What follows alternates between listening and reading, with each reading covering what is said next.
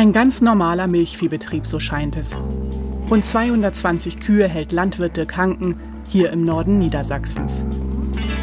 Was man auf den ersten Blick nicht sieht, seine Weide liegt mitten im Moor. Damit hier überhaupt Kühe laufen können, hat sein Großvater das Land schon vor Jahrzehnten trockengelegt und mit dem Spaten Entwässerungsgräben ausgehoben.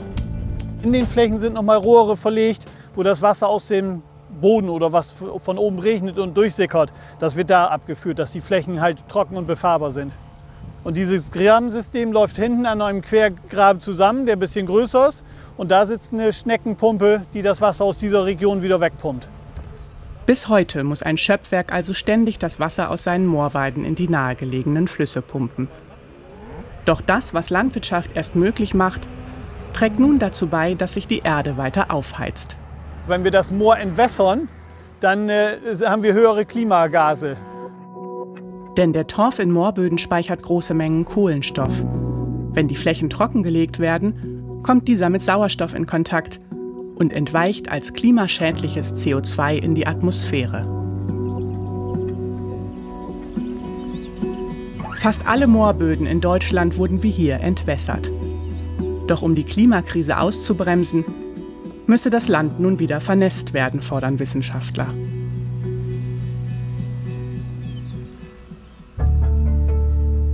Daran führe kein Weg vorbei, erklärt Agrarforscher Harald Grete.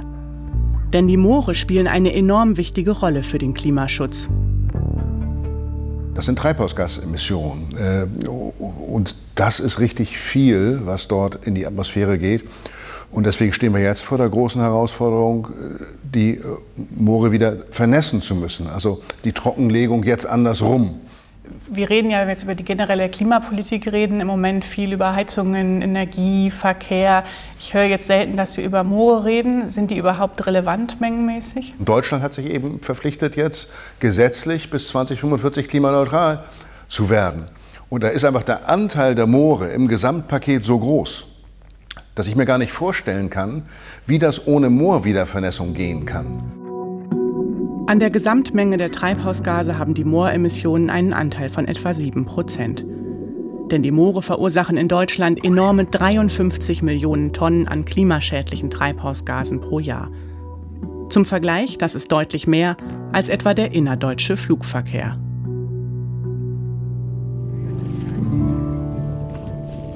Um diese Emissionen zu senken, sollten so viele Moore wie möglich wieder vernässt werden, fordert die Moorforscherin Bärbel Thiemeyer. Denn intakte Moore schützen das Klima. Pflanzen bestehen zur Hälfte aus Kohlenstoff. Das heißt, das ist alles Kohlendioxid, was der Atmosphäre entzogen wurde und eben hier über Jahrtausende gespeichert werden kann. Die Fläche hier im Naturschutzgebiet Lichtenmoor wurde schon vor Jahrzehnten wieder vernässt. Messungen von Bärbel Thiemeyer zeigen, heute nimmt das Moor sogar wieder CO2 auf. Wir haben jetzt für zwei Jahre ähm, Treibhausgasaustausch gemessen und im Moment nimmt diese Fläche ungefähr zwei bis drei Tonnen Kohlenstoff pro Hektar auf. Ein nasses Moor kann also CO2 speichern und leistet damit das, was sich viele von modernen Technologien erhoffen. Je mehr trockengelegte Flächen also vernässt werden, desto weniger Treibhausgase gelangen in die Atmosphäre. In der Wissenschaft ist es unumstritten, dass die Zeit drängt. Wir wollen natürlich insbesondere jetzt möglichst schnell in den kommenden Jahrzehnten viel Treibhausgasemissionen vermeiden, denn alles, was wir vermeiden, geht nicht in die Atmosphäre und wird dort nicht klimawirksam. Also es macht schon etwas aus, ob wir einen Moorkörper wieder vernässen in fünf Jahren oder erst in 15 Jahren. Weil wenn wir ihn erst in 15 Jahren wieder vernässen, dann haben wir zehn weitere Jahre, wo jedes Jahr der Kohlenstoff in die Luft geht. Doch die große Frage ist, wie soll das auf den betroffenen Höfen so schnell funktionieren? Etwa auf der Hälfte der Moorböden wirtschaften Milchviehhalter wie Dirk Hanken. Wenn er seine Flächen komplett vernässen würde, wäre hier Schluss mit dem Melken. Wir haben den Betrieb ja mit 95 Prozent Moorflächen und wenn wir dann vernässen müssten, wäre hier keine Weidehaltung mehr möglich und auch äh, das Befahren der Flächen ja sehr, sehr schwierig möglich. Denn auf nassem Moorboden könnten die Tiere nicht mehr laufen auch gutes Futter würde hier nicht mehr wachsen. Wenn Flächen wie diese für den Klimaschutz vernässt werden müssen, würden die Landwirte das nicht allein stemmen können.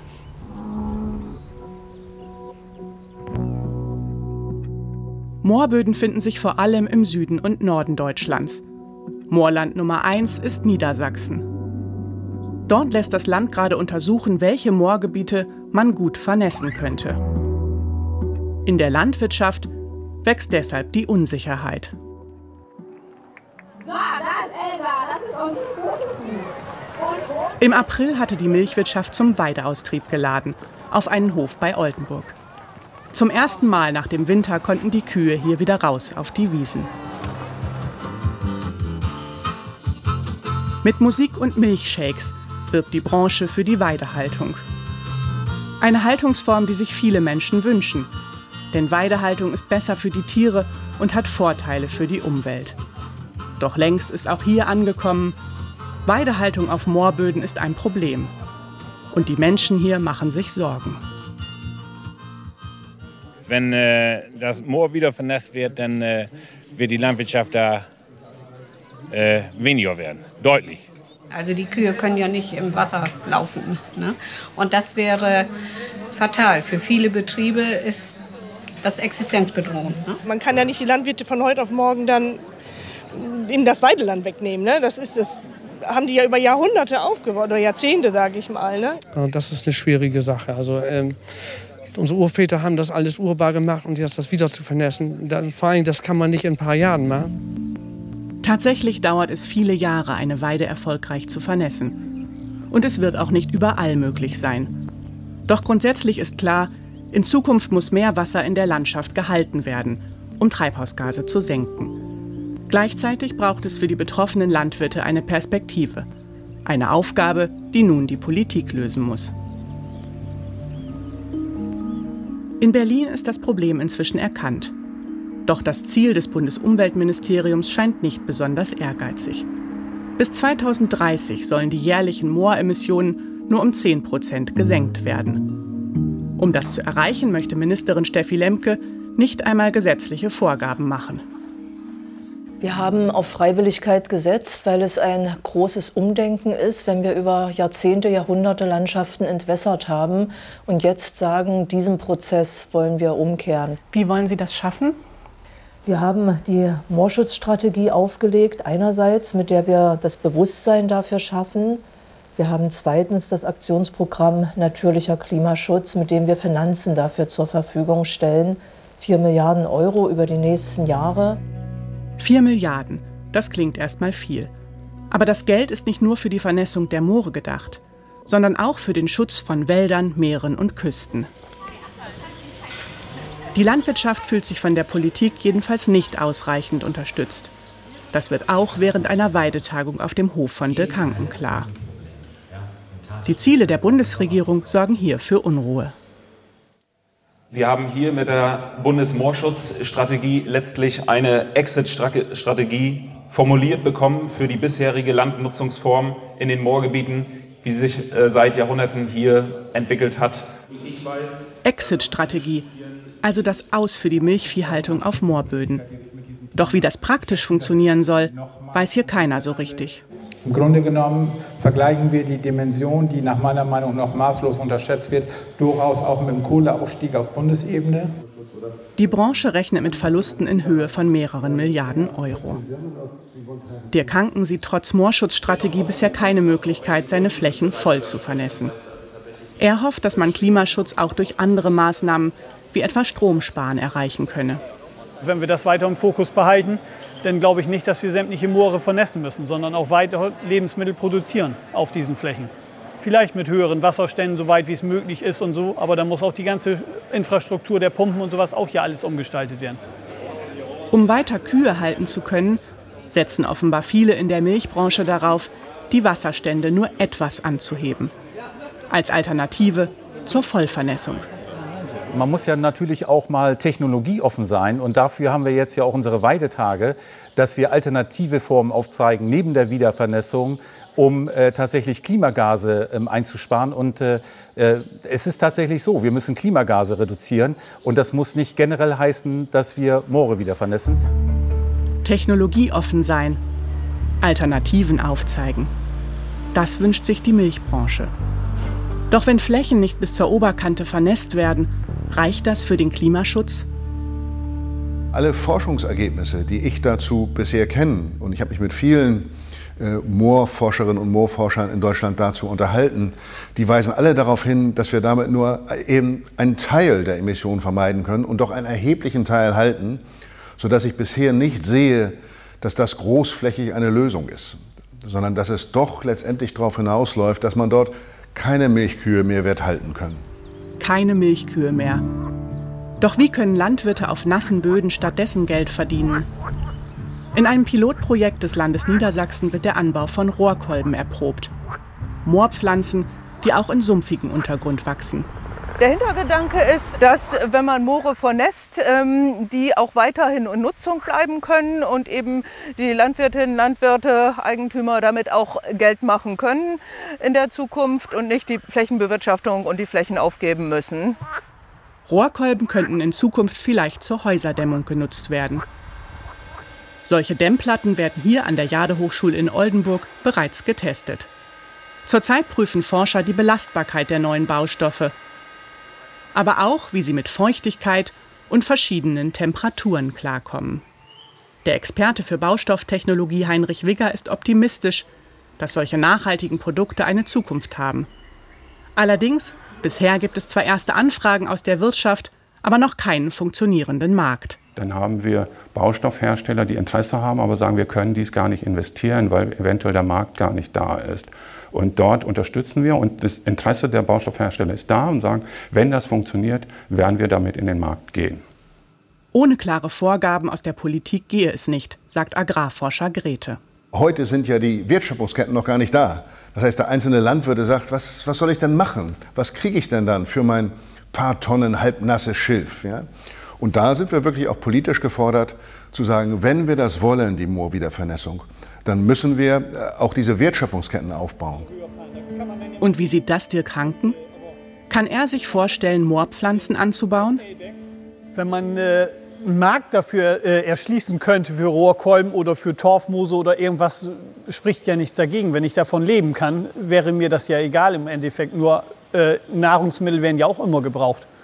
Und, und äh, ob diese Torfmoose und, und, Rohrkolben, ob das überhaupt äh, im Holzbau oder im Hausbau so viel nachgefragt wird, ist ja auch überhaupt noch nicht erwiesen. Solange er damit kein Geld verdienen kann, kann er sich auch nicht vorstellen, seinen Betrieb umzustellen.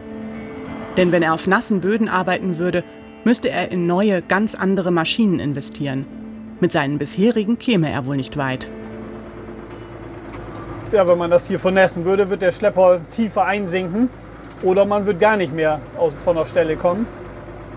Dazu kommt, dass er erst vor kurzem in seine Gebäude investiert hat. Man hat hier jetzt auch die letzten Jahre die ganzen Altgebäude haben wir noch erneuert, dass jetzt alles eigentlich auf neuen Stand sind. Und somit müssen wir hoffen, dass wir hier noch lange oder länger produzieren können, dass man den Rest der Gebäude abbezahlen kann und, und äh, auch noch mal ein bisschen Geld verdienen kann zum Leben. Dabei setzt die Bundesregierung doch gerade auf Landwirte wie ihn. Doch sorgt sie auch für Unterstützung und gute Rahmenbedingungen? Agrarwissenschaftler Harald Grete sagt, es fehlten konkrete Anreize, aber auch klare Vorgaben für die Zukunft. Die Pläne der Bundesregierung hält er nicht für überzeugend. Die Moorschutzstrategie reicht eben nicht hin. Wir müssen dringend die Ziele anspruchsvoller und langfristiger formulieren. Wir müssen auch deutlich machen, dass es nicht alles mit Freiwilligkeit gehen wird. Und wir müssen finanzielle Modelle äh, entwickeln, wie wir Landwirte dafür gewinnen können, das auch zu tun. Was also bringt eine Moorschutzstrategie des Bundesumweltministeriums, wenn sie die Landwirte nicht mitnimmt? Und was, wenn sie offenbar nicht schnell genug für den nötigen Klimaschutz sorgt? Naja, wir haben auf der einen Seite die Landwirte, die sagen, wir wissen nicht, wie das geht, wie das funktionieren soll, wir wollen das nicht. Und wir haben auf der anderen Seite diejenigen, die sagen, das muss alles viel schneller und sofort gehen. Und dazwischen müssen wir selbstverständlich einen Mittelweg finden und deshalb uns jetzt erstmal auf den Weg machen. Aber insgesamt geht der Moorschutz ja zu langsam voran. Sind die Klimaschutzziele dadurch in Gefahr? Mir ist wichtiger, jetzt loszulegen, als noch Jahre über Ziele zu diskutieren und die dann nicht einzuhalten. Doch Landwirte Kanken wird erstmal nicht loslegen und möchte weiter Kühe halten. Ihn hat die Politik bisher nicht überzeugt. schon seit Jahrzehnten kriegen wir immer ja, nur so kleckerweise was vor die Füße geschmissen, wo wir mit klarkommen müssen. Aber nie mal, dass man Planungssicherheit hat. Und wenn man so einen Betrieb, so einen Stall baut, den baut man für 25, 30 Jahre, bis der dann irgendwann mal bezahlt ist. Wenn aber aus den trockengelegten Mooren weiter so große Mengen an Treibhausgasen entweichen, wird die Politik ihre Klimaschutzziele wohl kaum erreichen.